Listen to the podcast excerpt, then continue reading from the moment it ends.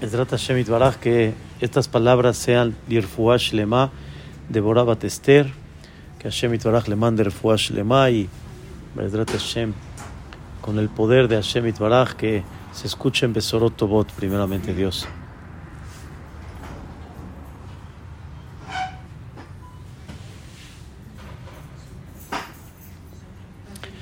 En la Torah sabemos que hay los pesukim, los versículos de la Torah, claro. Sí, ¿Usted lo está grabando? Sí, también, Ah, ya, sí, con mucho gusto, claro. Están los pesukim de la Torah. Los pesukim de la Torah no tienen vocales. Es un tema muy interesante. No hay vocales en la Torah. A, E, I, O, U no hay, sino todos son, unas, son unos puntitos que vienen abajo, pero que en la Torah no se destaca y por eso la persona que va a leer el Sefer Torah tiene que preparar para no equivocarse cómo leer la palabra. Y vamos a ver un ejemplo justamente el día de hoy. Pero también la Torah, aparte de que no tiene vocales, que eso refleja que independientemente a cómo se lee esa palabra, también la podemos leer de otra manera, y por eso la Torah no pone vocales. Aparte de eso, también la Torah tiene ta'amim. ¿Saben qué son ta'amim? Ta'am es una melodía que le da sabor al, al, al versículo, le da un tono musical al versículo, para que también comprendas que en ese tono musical le das en la historia, le das en, la, en, en el mensaje que te está dando la Torá, le das de alguna manera un tono que con eso vas, subes, le das ánimo o tal vez vas más abajito, le das un tono en la cual estás sintiendo de que ahorita estamos hablando de un tema muy especial o de un tema que está un poquito triste y también de los mismos ta'amim te vas dando cuenta cómo se va conectando las palabras para formar la frase y saber exactamente a dónde parar y entender de que esto es lo que conecta tres, cuatro palabras como shofar meupa, katma, shofar olech, zakef katon. Esa es una. Ma'arich, tarha, atnah. Es muy, muy interesante ver todo eso. Por eso el Balcoré tiene que prepararlo muy bien. En el buen sentido, hay veces me molesto mucho cuando el Balcoré no prepara. Y aunque leyó bien, pero los ta'amim, eh, salió. Pero no dijo los ta'amim como deben de ser. Y los ta'amim también tienen su punto y tienen su enseñanza. ¿Por qué hacemos este pequeño prólogo? Porque en la Torah hay una melodía que esa melodía está nada más cuatro veces en toda la Torah. Nada más. No hay más. Tres en Bereshit y una en el libro de Baikra. Y de las tres, una en la perashá de la semana pasada, una en la perashá de esta semana y una en la perashá de Bayeshev con Yosef Tzadik. Y la última en Baikra en Perashat Tzav. O sea, Lot, Eliezer, Yosef y Moshe. ¿Cómo se llama ese tam? ¿Cómo se llama esa melodía? Shalshelet. Shalshelet es una melodía que va zigzag. Va, viene, va, viene, va, viene, como si fuera una, un, un- un- un punto así, y después viene así, y después va bajando otra vez. ¿Y cómo se pronuncia, cómo se, este, eh, en el tono musical, si queremos decir así, ¿qué representa Shalshelet? Shalshelet se lee temblando, es la costumbre sefaradí. Shalshelet, como que está temblando uno. En esa palabra, tiemblo y manifiesto algo que es un punto crucial, un punto muy importante en la cual en ese momento tengo que tomar una decisión y saber, ¿voy para acá o voy para allá? Y si tomo este camino, eso será. Y si tomo el otro camino, pues vas a cambiar toda la vida. Es un momento crucial y muy especial. Así explicó uno de los grandes comentaristas en los años 1200, Rabbi Yosef Eben Kaspi, que dice que Shalshelet representa un momento en la cual qué decisión voy a tomar y bajo esa decisión va a ser algo muy crucial en la vida. Pero no, en todos los casos, no siempre fue un momento crucial, este, general, que podemos decir que es el mismo, sino cada uno enseñó algo diferente. Vamos a tratar de analizar y, terminar con el, el, que quiero desarrollar el día de hoy. Eliezer, dice la Torah, que cuando él le pidió Abraham vino y le dijo, por favor, ve a buscar una muchacha para Yitzhak vino. Va a ser la futura madre de Am Israel. Va a ser aquella que de ahí vamos a salir todos los que somos Am Israel. Y Eliezer va y camina. Hizo toda la trayectoria, llegó a Harán, en el norte, pasando Eretz Israel, y en ese momento, cuando ya está en el manantial, que sabe que van a venir las jovencitas que muchas llevaban a cabo el rebaño, o sea, eran tipo las pastoras, dijo Eliezer, por favor, preséntame la mujer que va a ser el futuro de Am Israel. ¿No? ¿Y qué pides? La muchachita que yo cuando le diga, dame de tomar, me va a dar de tomar. Y no nada más a mí, a todo mi grupo, y no nada más a todo mi grupo, a todos los camellos. ¿Saben qué significa darle de tomar a los camellos? ¿Cuántos litros de agua? Litros y litros tienen que tomar.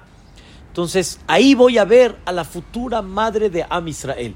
Es un tema que no hay que desarrollar el día de hoy, pero se ve que uno de los ejes centrales para construir el futuro de Am Israel es el Hesed, la generosidad. Justo lo contrario de Sedom. Ahí está escrito que Eliezer, dice la Torah, Vayomar, así dice la Torah, que es Vayomar, y dijo, Akrena Elai, preséntame hoy delante de mí que me estoy presentando a la futura mujer. ¿Por qué en ese Vayomar está el Shalshelet? Como que tembló Eliezer. ¿Qué? ¿Qué pasó? ¿Qué sucedió? ¿Cuál es el punto crucial? ¿Cuál es el tema que tenía adentro, el conflicto que tenía adentro Eliezer? Que sobre eso dice Vayomar. Dicen los Jajamim, como trae el comentarista Rashi, Abraham vino cuando le dijo a Eliezer, júrame que vas a tomar una muchacha de donde yo te voy a pedir y no me vas a fallar. Y Eliezer le dijo, ¿y si la muchachita no quiere venir para acá? ¿No? Es tan fácil que uno vaya a Estados Unidos y se venga la muchacha para acá, o de aquí que se vaya para allá, y menos de nosotros. Aquí de aquí no salen, de aquí no se mueven. Es, es muy conocido en nuestra comunidad. No es fácil que se muevan. Entonces, y si no quiere venir, le dijo, le dijo Abraham Eliezer, estarás exento de tu juramento. Ahí está escrita la palabra Ulay. Y tal vez. Pero ¿qué creen? La palabra Ulay está escrita sin Vav. Aleph, Lamed, Yud. No Aleph, Vav, Lamed, Yud.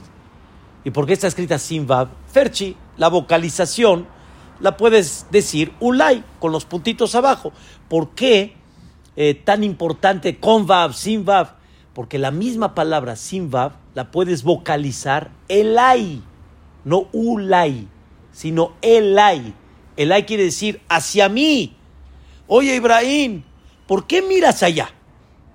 ¿Por qué no miras acá?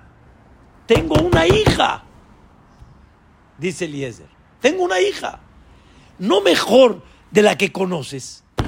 Mi merhak, de lo lejos vas a traer el pan. Cuando el pan lo tienes acá. ¿Quién era Eliezer? Eliezer era aquel Dicen los jajamim, lo voy a decir rápido, dole umashke mi toratra bole ajerim. Quiere decir, Abraham hablaba muy profundo. créanmelo, Abraham no, no era nada más un conferencista y hablaba muy profundo. Hay un libro que se llama Sefer Yetzira. ¿Escucharon hablar de ese libro? Las invito a que traten de entenderlo. Es un libro que editó Abraham Avino. Y todo lo que tiene adentro es pura Kabbalah. Todo, los nombres divinos combinados, los meses, muy interesante. Pero en este libro Abraham era parte de lo que él hablaba. Abraham hablaba y quien traducía y explicaba y trataba de hacer entender con un poquito más de comprensión a la gente, Eliezer.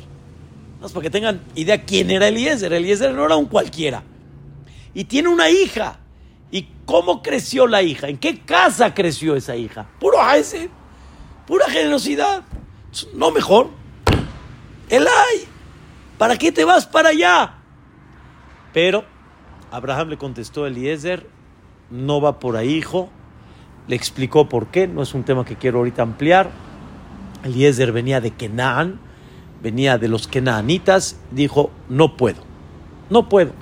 Y Eliezer, con toda su humildad, pero con todo su dolor, aceptó y entendió que Abraham decidió otro lugar.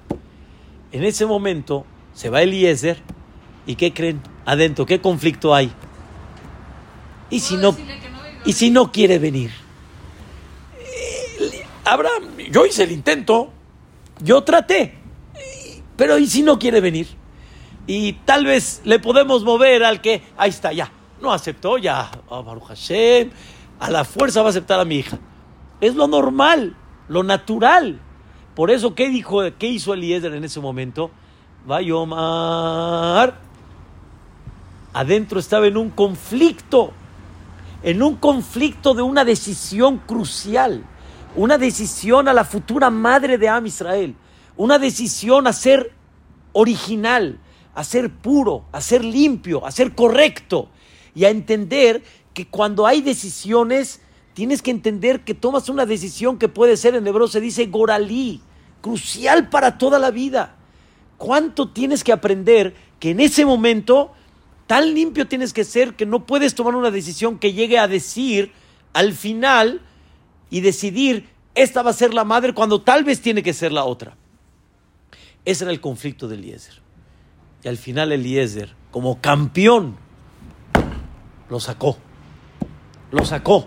Y cuando él presentó su carta de presentación, me vuelve loco la carta de presentación de Eliezer. Cuando él llegó con Labán, Betuel, etcétera, ¿sí? No, ¿quién eres tú? ¿Cómo, hombre? Yo soy el secretario de... Yo soy el gerente de... Yo soy... Ebed Abraham Anoji. Soy el siervo de Abraham. Soy el siervo de Abraham. Qué hermoso. Qué, increíble. Qué increíble. Nada que yo soy el que manejo todo. Soy el... Ebed Abraham Anoji soy el siervo de Abraham vino. Y así lo trabajó, lo trabajó, lo trabajó. ¿Para qué?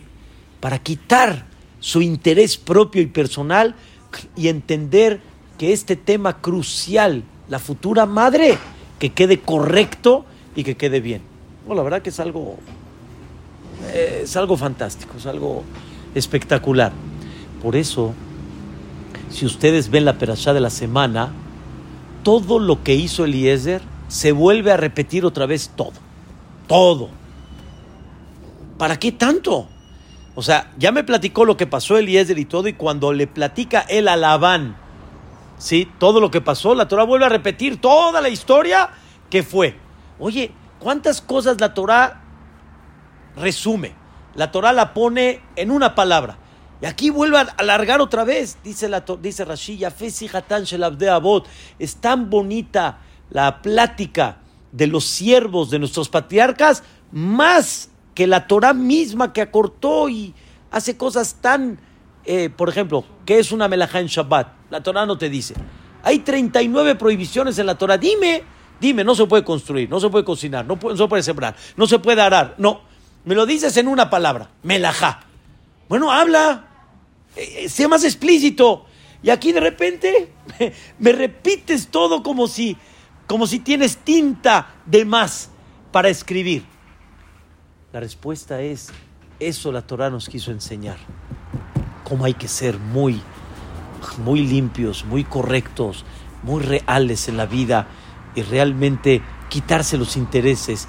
Y hay cosas que pueden ser muy cruciales en eso. Muy, muy, muy cruciales en la vida. Una de ellas es en muchas ocasiones, y se puede decir en la, en la mayoría de las ocasiones, nosotros como padres tenemos que saber que nuestros hijos son el futuro, son el futuro de Am Israel. Eso es, ese es el propósito de una pareja. El propósito de una pareja es entender que eres el futuro del mundo y en particular de Am Israel. Así es. La alegría es enorme, la alegría es increíble. Entiendo que porque no sabes a la que te espera, pero está uno alegre, está uno contento, pero de alguna forma tienes que entender que la alegría, ¿cuál es? ¿Cuál es la alegría? Porque te conviertes en socio de la futura generación de Am Israel. ¿Quién va a educar, a tus hijos? Yo. Ya, ni el jajam, el compañero. Tú, tú te vas a encargar de ellos. Y tú eres aquel que tienes que formar en ellos la futura generación.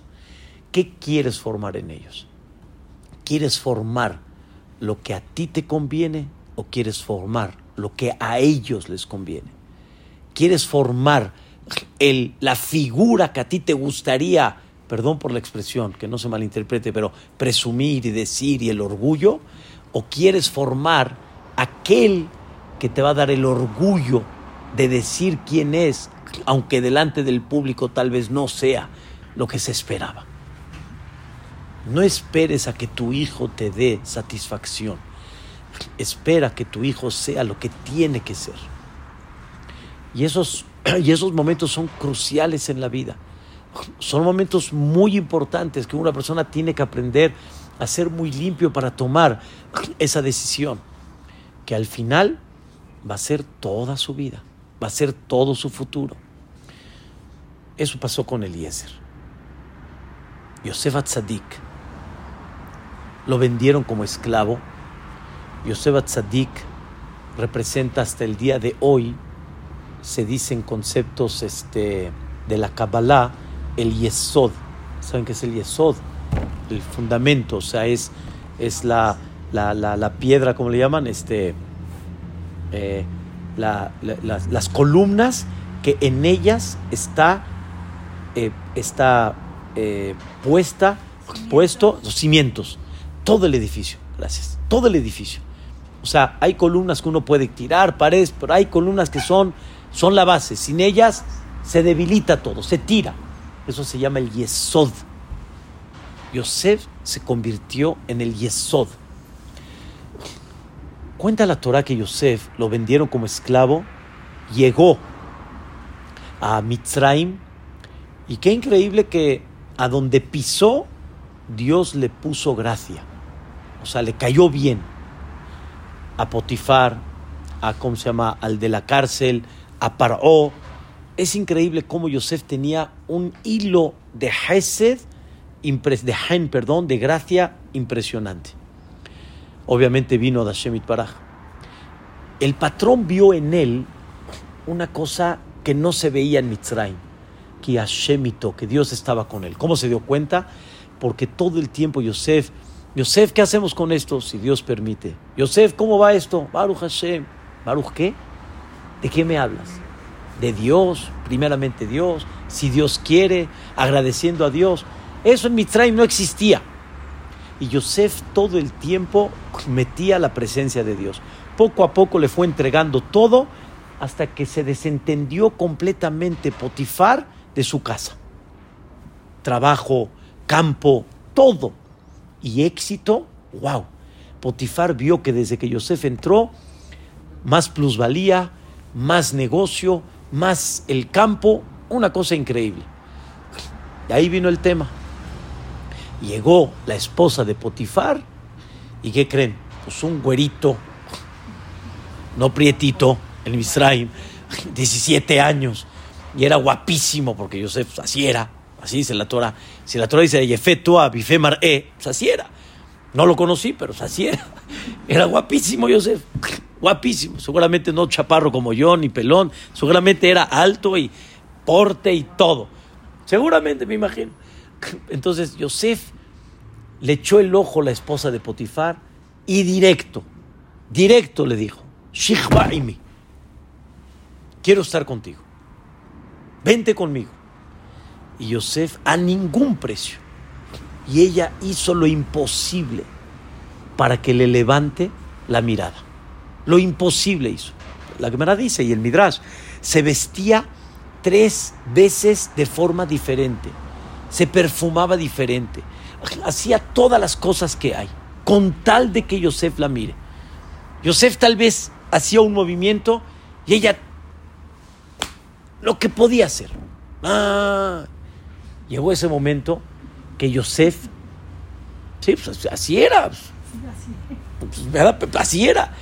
¿Cuánto puede aguantar un jovencito de 17 años? ¿Cuánto? ¿Cuánto? ¿Cuánto puede, cuánto puede aguantar? Llegó y le decía, te voy a cegar los ojos. Le dice Hashem Matira Surim. Le puso un, cuchillo acá abajo para que no haga esto. Bajaba la mirada hacia abajo. Le dice, te voy a, te voy a quitar la, la poder caminar. Hashem Zokef Kevufim. O sea, era una cosa impactante. Dice la Torah que Yosef le dijo a ella, ¿cómo crees que voy a hacer eso? Entiéndelo. Número uno, no es ético. Tu marido me encargó todo, a ojos cerrados. ¿Cómo le voy a fallar a él? Dos, tengo una escuela de mi padre. Tres, Behatati Leloquim. Le voy a pecar a Boreolam. No, no puedo hacer eso. Dice el Pasuk. Vaimaen. Ahí está el Salchelet. Vaimaen quiere decir, se, se, se, se, negó. Es la palabra. Se negó. Vaimaen se negó. ¿Qué pasó? En ese momento, Vaimaen, ¿qué, qué, por, por, qué, ¿por qué tiembla? Porque estaba a punto de caer. A punto de decidir, ya, ya, ya un pelo blanco en... Ya, ya. Si hubiera caído, ¿qué hubiera pasado? Pierde todo lo que representa Yosef Tzadik, Yesod, Tzadik, etc. Quiero decirles algo, está un poquito difícil captarlo, pero nada más para que puedan entender la energía cuando salieron, cuando salió el pueblo de Israel de Mitzrayim, dice el pasuk, Betzet Israel me Mitzrayim, Bet Yaakov me am es. Cuando salió el pueblo de Mitzrayim, Bet Yaakov, siempre quién es el Bet Yaakov, las señoras, las mujeres, me am es. Salieron de un pueblo, la traducción literal es un pueblo extraño. Pero dice el Midrash, lo es viene de la palabra laaz. Sacaron un falso en las mujeres. Cuando vieron su quiebra, cuando vieron que Dios los hizo pedazos, lo único que les quedó, ¿saben qué es? Sacar un falso a las mujeres. Que si eran esclavos, hicimos lo que quisimos con ellos, los teníamos en todos los aspectos, sus niños y todo. A las mujeres no las pudimos tocar. ¿Qué dijeron los mitzrim? Está bien, bye, pero que sepan que hay muchos ahí revueltos, que hay mucha generación que no es real y original. ¿No pudimos tocar a las mujeres? Y a eso Dios, en varios lugares y en una perashá especial, todas las familias de Am Israel, Dios puso la letra Hei y la letra Yud. Por ejemplo, Ha Shemueli, Ha, ha Adi, Ha Mahuti. O sea, quiere decir, pongo mi nombre que no hubo uno que tocó a una mujer de Am Israel, más que una sola. Y la Torah la nombró para que sepan que nada más fue una, Shelomit Badibri.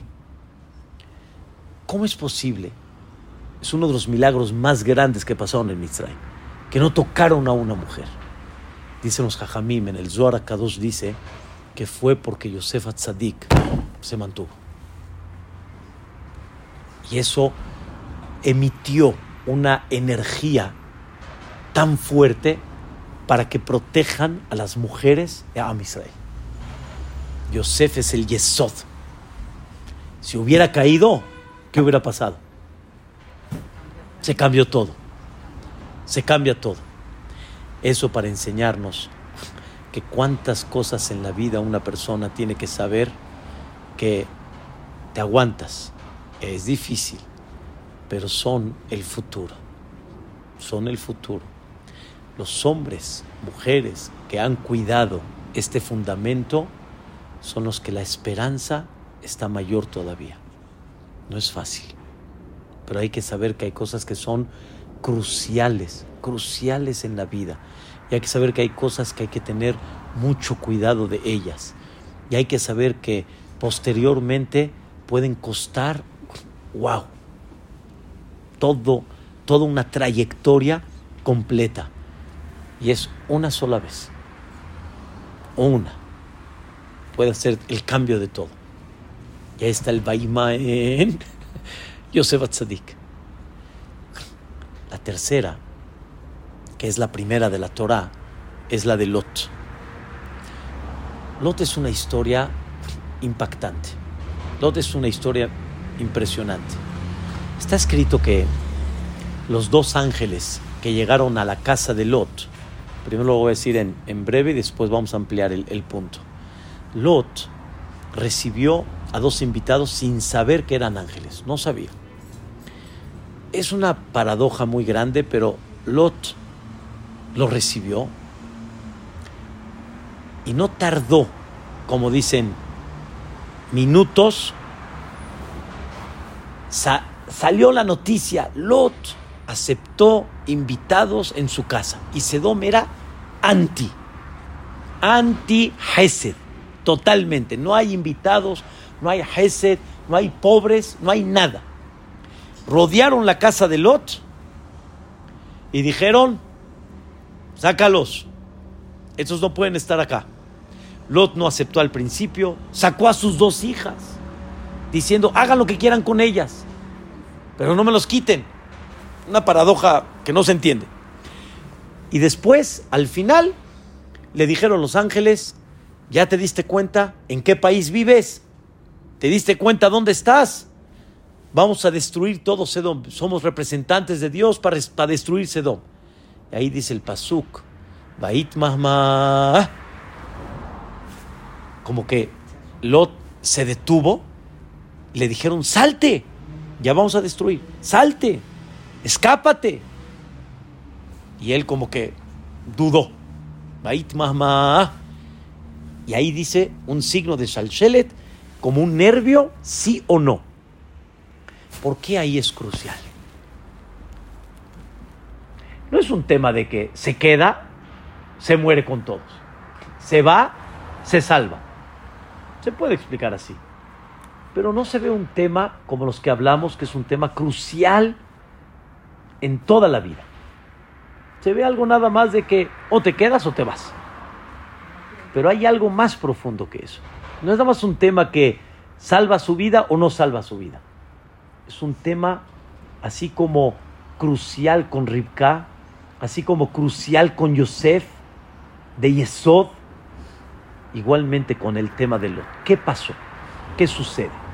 Aquí es donde quiero platicar un poquito el tema, desarrollarlo juntos. Lot, cuando Dios le dijo a Abraham, vino lejleja, salte de tu tierra.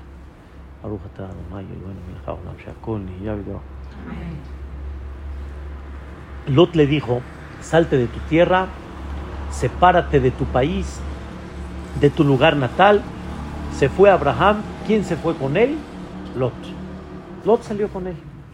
O sea, quiere decir, iba Lot con la misma filosofía de Abraham vino. O sea, vamos, nos salimos y empezamos el monoteísmo, empezamos a meter a Dios, a dar la presencia. ¿Está bien? Llegó este Lot Llegaron a Mitzrayim, se llevan a Sarah, la regresan y al final Abraham y Lot regresan de Mitzrayim bien cargados, ricos. Empieza a haber una rivalidad entre los pastores de Lot y los pastores de Abraham Avino. Llega Lot y pasta a toda su, todo su rebaño, su ganado, en lugares que no, no eran libres, pueden pertenecer a gente. Y los de Abraham no. Y empezaron de alguna forma a tener una rivalidad. No fue una rivalidad nada más de pelea, era de ideología. Lot decía, Dios ya le prometió la tierra a quién? Abraham vino. Entonces, aunque ahorita todavía no es de él, pero ya es de él. Así somos. No es, pero va a ser de él. Entonces ya, Ferchi, es lo mismo. Ya, es igual. Y Abraham decía, no. Los pastores de Abraham dijo, todavía no es tuya. Tú estás ahorita aquí de paso. Y así empezó a haber una pelea y Abraham vino, se dio cuenta y le dijo a Lot, ¿por qué nos peleamos? Si no estás jalando conmigo y con mi, con mi filosofía y con mi línea, nos vamos a estar peleando por cada detalle. ¿Sabes qué? Y nada sepárate. Estás libre, escoge tu camino. Si tú vas para allá, yo voy para allá. Si tú vas para allá, yo voy para allá. Pero no quiero tener problemas. Vamos a vivir en paz. ¿Qué escogió Lot? ¿Irse a dónde? A Sedom. Y la Torah destaca, Anshe Sedom Ra'im Vehataim la Hashem Meod. La gente de Sedom era gente muy mala era gente muy pecadora, era gente no con principios. ¿Y entonces por qué te fuiste ahí? ¿Por qué te fuiste ahí entonces? ¿Cuál es la respuesta? Porque ahí se identificó. ¿Y por qué dijo, ese es mi lugar? No me gusta Abraham, hombre. No me gusta ahí el... No. Ese que dice que Dios, que no, Me gusta más allá. Me gusta más Sedón. Se separó de Abraham Avino y tomó otra línea en su vida. Y en ese momento empezó a poner raíces en Sedón. Empezó a buscar la manera de sentirse sedomita, patriota. Yo pertenezco acá, aunque él era extraño. Él no pertenecía ahí. Él vino de otro lugar. Ahí se estableció casó a sus dos hijas, como dice la Torá, con los mismos de Sedom. ¡Wow! ¡Qué increíble! O sea, está el Señor ya poniendo raíces totalmente allá. Cuando llegaron los malachim, dice la Torá, Belot Yoshev Beshar Sedom. Otra vez el, el, punto que les había dicho al principio de la clase. Yoshev normalmente, ¿cómo se escribe? Yud Vav Shim Bet. Y aquí está escrito Yud Shin Bet, Sin Vav. En vez de vocalizar Yoshev, se vocaliza Yashab. Dice la Torah, en ese momento Lot se hizo el juez principal de la ciudad de Sedom. ¡Wow! ¡Qué logro! Mira, Abraham, tú ahí sigues ahí con tu Dios y eh, yo ya soy Mira, nada más soy el juez de las ciudades más privilegiadas de aquella época, Sedón Bamorá. Hoy en día ustedes ven todo el, todo el territorio del Mar Muerto, todo eso antes era una belleza, era más como Gan Eden. las cinco ciudades eran fantásticas. Y, yo, y Lot se convirtió en el juez de ellas. ¿Saben qué significa eso? Su anhelo su, su propósito, su carrera en llegar a lo máximo. Qué increíble. Recibe a los dos invitados, lo rodean a Lot, toda la ciudad, y le dicen a él, balagur pova shafot. Aquí viene uno de afuera y va a venir a decirme qué voy a hacer. Dice Lot, ¿qué? ¿Me estás diciendo que yo soy un extraño? ¿Que vengo a vivir de afuera? Llevaba años viviendo ahí. Años. Patriota. Nacional. Como nosotros decimos, ¿usted de dónde es? Mexican people. Sí, yo me ven y no. Sí, sí, por México y para México y viva. No, no lo creen. Yo soy mexicano. Lot se sentía de alguna manera, ya, ya la hice. ¿Qué le dijeron a él? ¿Alguien viene aquí a vivir? ¿Cómo? ¿No me sigues viendo a mí, nacional, me sigues viendo yo como un extranjero? ¿Saben qué desilusión es para Lot eso? ¿Saben qué significa ese sentimiento para una persona que tomó una decisión en la vida?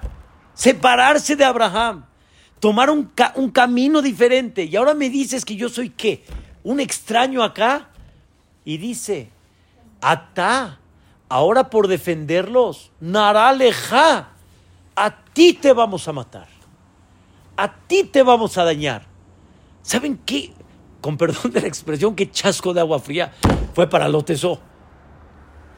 Qué cubetazo fue para él. Está por amanecer. Le dicen los dos ángeles, oye, Lot, ¿a quién quieres salvar? Porque vamos a destruir este lugar. Llegó Lot y dijo, pues por lo menos a mis hijas, a mis yernos.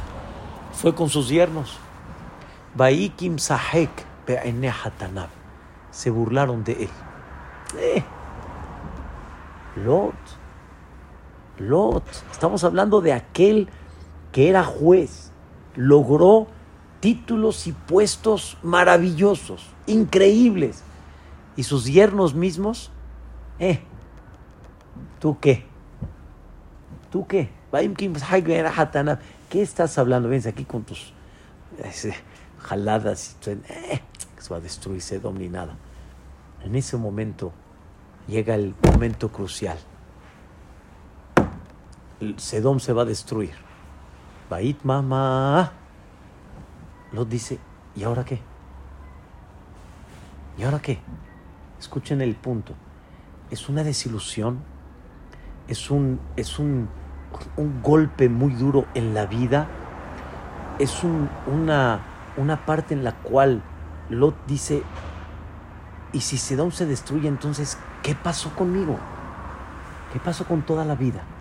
Con todo lo que decidí, con todo lo que pensé que era, ya no es, no es real.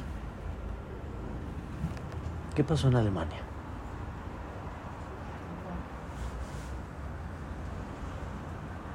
Qué difícil para nuestros hermanos pero fue un golpe muy duro. No sé si lo llegaron a ver. Nosotros, este, nos llegó hace muchos años un libro muy grueso de la comunidad Ashkenazi,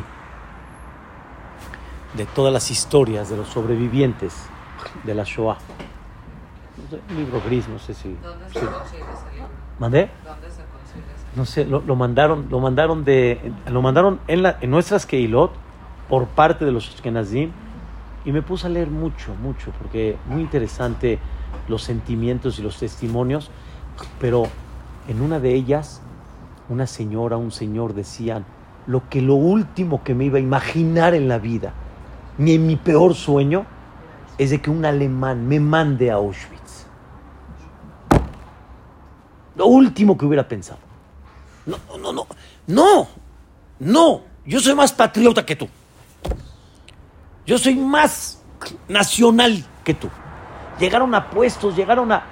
Y de repente, ¿qué pasó? Una quiebra total. Una quiebra impactante. Un sentimiento de que, ¿qué pasó entonces? ¿Quién soy? ¿A qué pertenezco? ¿Qué es? Y de alguna forma, no quiero creer que así va a ser. Que así pasó. Lot no quería creer que así iba a ser. Bait Mahma ¿Y quién se lo llevó al final? El ángel le dijo, ni modo. Por Abraham vino, tengo órdenes de salvarte. Y se lo llevó. Por eso dice Baito Amá. Y lo agarraron de la mano. Y se lo llevaron. Con su esposa y con sus dos hijas solteras, no las casadas. Las casadas se burlaron de los yernos. ¡Eh! ¿Qué estás hablando? No hay. ¿Saben qué, saben, saben qué significa esa, esa quiebra, esa desilusión, ese sentimiento de que, ¿qué pasó con mi vida? ¿Qué pasó? ¿Qué, sucede? Ana Frank, cuando, cuando, cuando escriben sus, Alea Shalom, cuando escriben sus, en, sus, eh, en su diario, o sea, ¿qué pasa? ¿Qué pasa? ¿Qué sucede? ¿Qué sucede? ¿Quién soy? ¿De qué me hablas? Cuando yo fui a tus lugares, conviví contigo, este, estoy contigo, ¿qué pasa? ¿Qué, o sea, yo soy como normal, como me dicen, normal, no soy anormal. Me pasa mucho, Jessica, que me dicen, dicen, jajam, yo quiero normal. O sea, yo soy anormal. No, no, usted está muy bien, Rabino. Usted está perfecto. Pero que normal. Lo entiendo. Lo entiendo. Normal. Normal. Y decía Ana Frank, bueno, ¿yo qué? Soy ¿En qué soy diferente? ¿En qué, en, qué no pertenezco? Es un, es un golpe muy duro en la, en la personalidad, en el sentimiento de la persona. Y Lot no lo podía creer. Hablando de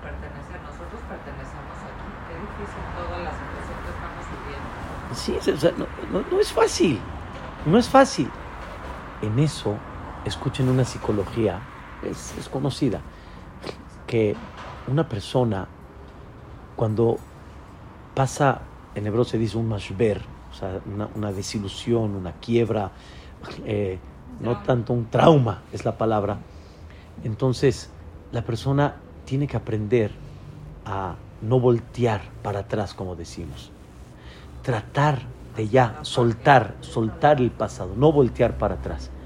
¿Qué le dijeron a Lota, a la esposa y a las hijas? No voltees para atrás. Déjalo detrás. Desconéctate todo eso. Entiende.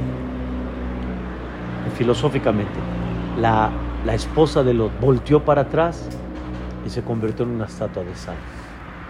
Es una amargura. No, ni Lot ni sus dos hijas. Pero ella sí. Es como un símbolo diciendo, tienes que aprender que sí, el trauma está muy duro, la desilusión es enorme, pero tienes que, tienes que ya, ve, ve para adelante, suéltalo, no voltees para atrás.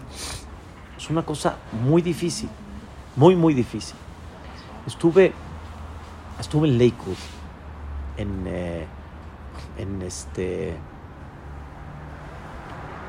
ahorita en, el Ul, y en el Shabbat que pasamos, pasaron a un jovencito, que cuando regreso me vengo enterando que es un hijo de una gran amiga de mi esposa, de la infancia, y le pidieron que cuente su historia, que parece que en otra ocasión ya la había contado. Él eh, fue, no hace mucho, futbolista profesional, tiene 25 años 24, 25 años. Fútbol, pero internacional. Él jugaba en, el equipo de Granada, en España. Y cuando el entrenador se dio cuenta que era Yehudi, lo empezó de alguna forma intimidar, no le daba partido, no le daba minutos, no le daba juego. Fue muy difícil para él. ¿Cómo? ¿Cuánto trabajó para llegar a eso? Y lo platica y dice, la realidad así fue. Y ya no podía seguir allá. Habló con su manager, le consiguieron otro lugar. Parece que la cosa estaba muy bien porque tenía buen nombre, pero de la noche a la mañana, en cuestión de 24 horas, cuando ya iban a firmar, le dijeron no. Y el tema, el mismo. El mismo.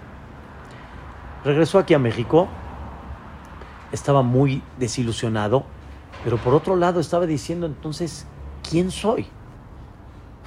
O sea, ¿qué tiene? Pues Messi, Maradona, Pelé, ¿cuál es el problema? ¿Cuál es el tema? No podía entender. Mihu empezó a acercarse un poquito, llegó a, a Ordamese, llegó con Hamjak Hilu y empezó a la Bichuba. Empezó a regresar en Teshuva. En lo que está en su proceso, ya empezando a cuidar Shabbat, etc., le llega una opción. Llega una opción. Y muy buena. Su manager en Europa. Tienes que viajar la semana que viene. Ya está todo. Ya sé tu tema. No te preocupes. Aquí va a estar muy bien. Tienes que hacer tus exámenes que te van a hacer allá y todo.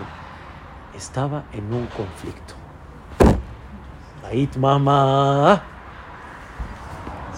¿Me voy? ¿No me voy? ¿Cuál era el conflicto de él? Al fin y al cabo, ya entendió Mihu. ¿Quién es? ¿Quién es? Y sabe que eso le va a complicar Shabbat, le va a complicar Kashrut, le va a complicar muchas cosas. ¿Qué hago? ¿Voy o no voy? El boleto ya lo tenía y viajó al aeropuerto. Viajó documentó. Y estando que va a pasar o no va a pasar, dijo, no, ya no me voy. Y se quedó.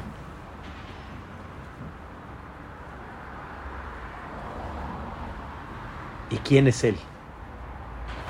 Dice su nombre y dice el orgullo de que encontró mi hijo. ¿Quién es? encontró su vida, ¿qué representa? Qué cosa tan increíble. Es cuando nos pasan cosas que parecen que son, malas y en realidad todo es para bien. Pero más que eso es la identidad, la identidad increíble, la identidad de comprender a dónde estás parado. Ahora vean, ¿cuál es el fondo?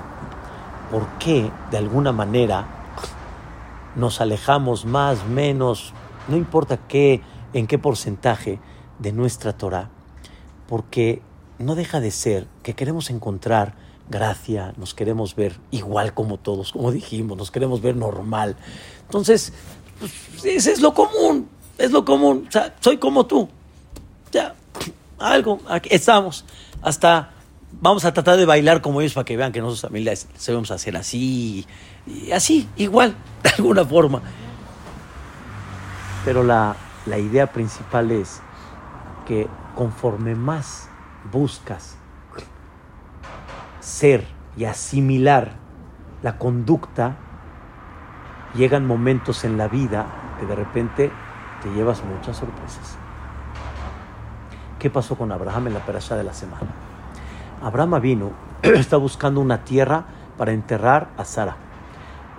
Meharata Machpelah. Meharata Machpelah en el Zohar Kadosh es, estaba enterrado, estaba enterrado ya Adam Arishon y Javá, y Abraham estaba buscando, pero no le pertenecía y la quería comprar. Y entonces le dijeron los hijos de Het, ¿en qué te podemos servir? Y él dijo, por favor, denme Meharata Machpelah. Pero ¿cuáles fueron las palabras de Abraham Avino? Gerbetoshav Anoji Imagen. Yo aquí estoy de paso. Yo soy aquí peregrino. Llevaba años viviendo en Israel. Años. Años. Y él que dijo, yo soy aquí uno de paso. No me siento dueño, no me siento nada. ¿Hay forma que me puedan vender de Alata Magpela? Y que le contestaron a Abraham vino, tú eres Ger, tú eres aquí peregrino y estás de paso. Nesi Elohim Atabetogen. Tú eres para nosotros, Nesi Elohim. Eres una personalidad delante de nosotros. Yehudí, que honra su Yahadut, lo honran a él. Lo enaltecen a él. Y esa es la realidad. La realidad es de que una persona tiene que de vez en cuando recordar su raíz, recordar su identidad, recordar realmente quién es, recordar ese punto tan importante que hay de lo que tú representas, que no necesite alguien recordártelo. y que haya un honor porque respetamos realmente nuestra identidad. un, un, eh, un analista y un eh, científico muy grande en Israel, Robert eh, Altman o Altman, se su apellido, nos contó este, este Abraham Husky del tema y vino aquí a México y platicó su historia. Le iban a dar el premio Nobel en, en el mundo, el premio Nobel en la materia que él estaba, y el premio se lo iban a entregar en Shabbat. Y cuando él se enteró, él dijo, no, no, Shabbat no, a ningún precio, Shabbat no. Y el gobierno dijo, ¿cómo? ¿Cómo? Te están dando el premio Nobel. ¿Cómo le vamos a decir ahorita que no? ¡Ay! Como decimos nosotros. No. Él dijo, bueno, yo no lo quiero recibir. O sea, es problema de ustedes, yo no lo quiero recibir, ya. Como que con toda la pena llegaron con los organizadores y les dijeron, y híjole, y qué pena. Dijeron, perdón, no sabíamos. Perdón, discúlpanos, no sabíamos. Nos hubieras dicho. Es un honor. No, pues, ¿Qué tengo que esconder? ¿Qué tengo que esconder? No estás haciendo nada. Mientras todo sea sin soberbia, sin arrogancia, sin hacer es- escándalo, me queda claro. Todo. Les platico algo. Estábamos en el aeropuerto y casualidad que no son, muchos íbamos a viajar, unos en el mismo vuelo, otros en vuelos diferentes, pero nos encontramos en el aeropuerto en la mañana y dijimos, pues, qué bueno, pues vamos a hacer shaharit. Pero bonito, discreto y todo. Vimos como un, pasillito que se mete y como que nos escondimos y vamos a decir shaharit. Bien, faltaba tiempo, estaba, estaba- bien, discreto, bonito, bien. Me doy cuenta que de los polis que van caminando, van, vienen, van, vienen, se paró ahí. Ahí se paró. Donde estábamos, tipo la entradita donde estábamos. En eso, dos personas se acercan, como que, ¿qué, qué, qué están haciendo estos? Y llega el poli y le levanta la mano y dice, disculpe, los rabinos están rezando. Yo lo escuché. ¿Quién le pidió? ¿Quién le dijo? ¿Cómo está? ¿Cuál es el problema? Hay gente que me dice, ay, ¿cómo? ¿Vas a rezar en el avión? ¿Sí? Oye, y todos los que van con sus locuras, con sus cucu y con sus... uno de los locos que están allá soy yo también. ¿cuál, es el problema? O sea, cada uno de por sí viene con su, con su tema, ¿no? Hay de todo. Hay de todo. ¿Cuál? O sea, uno puede venir con, con, con eh, eh, ¿cómo se llama? Este, el pantalón roto, otro enseñando su ropa interior, el otro, pues yo enseño, ¿cuál- ¿qué, qué hice? ¿Cuál es el problema? ¿Cuál es el tema? y lo honran. Mientras los hagas, mientras lo hagas discreto, bonito, agradable, que pueda haber alguien que, eh, puede haber en el, en el mundo hay, hagas o no hagas, hay gente barminán que va, que va a querer criticar. Pero en términos generales, al revés. Eso es muy importante, que la persona aprenda a honrar su Yahadut. Cuando uno honra el Yahadut. Y Boreolam, señoras, nos despedimos con esto, muy importante. Hashem Baraj ha demostrado que su presencia se ve en Am Israel. ¿Qué quiere decir se ve en Am Israel? No hay duda que donde se han visto esos milagros y maravillas en la trayectoria del mundo, en el Am Israel, donde se ha visto que sí se puede y los cambios se pueden dar y nunca debemos de levantar las manos y siempre hay una luz de esperanza que cuando el mundo dice no hay nada que hacer, nosotros empezamos y ¿qué hacemos? Teilim, salmos, clases de Torah como el día de hoy. Hay esperanza, hay, hay esperanza. Por eso Abraham vino la semana pasada, no, hace dos semanas, Abraham tomó un ejército para luchar con cuatro reyes. Un ejército, y la Torah dice, todo te voy a decir cuánta cantidad de gente tenía Abraham vino. 318 personas. Mm. ¿Qué tan importante es decirme que eran 318 personas? De por sí era un ejército de cuatro reyes. ¿Qué importa si eran 412, 228, 318? ¿Qué es tan importante el número 318? para que me digas, wow, mira lo que tomó Abraham vino. Y lo más interesante de todo es que ese 318, dice Rashi, ¿quién es Eliezer? Eliezer suma en el valor numérico de las letras 318. Entonces, en vez de decirme que tomó a Eliezer para ir a luchar, tomó al que suma 318. ¿Qué, o sea, ¿qué, mensaje me quiere dar la Torah? Respuesta. Cuando una persona se topa con pared y como dicen, levanta las manos diciendo, me rindo, o sea, este, se desilusiona, en hebreo se dice Yehush. ¿Saben qué es Yehush? Ya, me doy por vencido. ¿Cuánto suma la palabra Yehush? 317. Nosotros no somos del 317, nosotros somos del 318. Y no levantamos y no nos rendimos y no nos desilusionamos. Somos de, ¿Por qué el 318? Porque el 318 es Eliezer. ¿Qué es Eliezer? Elí, mi Dios, Ezer, está en mi ayuda. Y cuando Él está conmigo, todo se puede. Todo se puede. Donde ellos dicen no, hay en México sin fin de casos. Sin fin, que le dicen al doctor, doctor, ¿cómo va? Y se pregúntale a tu Dios cómo va, mano. A mí me preguntas, yo dije que ya no hay nada que hacer. Pregúntale a tu Dios. Estoy viendo por, los milagros y maravillas. O sea, mi palabra no es palabra. Ya no ha habido un caso de esos, han habido muchos de esos. Hay, hay esperanza. Respeta tu Yahadut y te vas a dar cuenta cómo Dios va a reflejar en ti esa presencia divina y eso va a ser respetado. Un gran amigo que lo habían atropellado fuera de la, en la, calle de la Fontaine, fuera de la Yeshiva, el doctor decía no hay nada que hacer.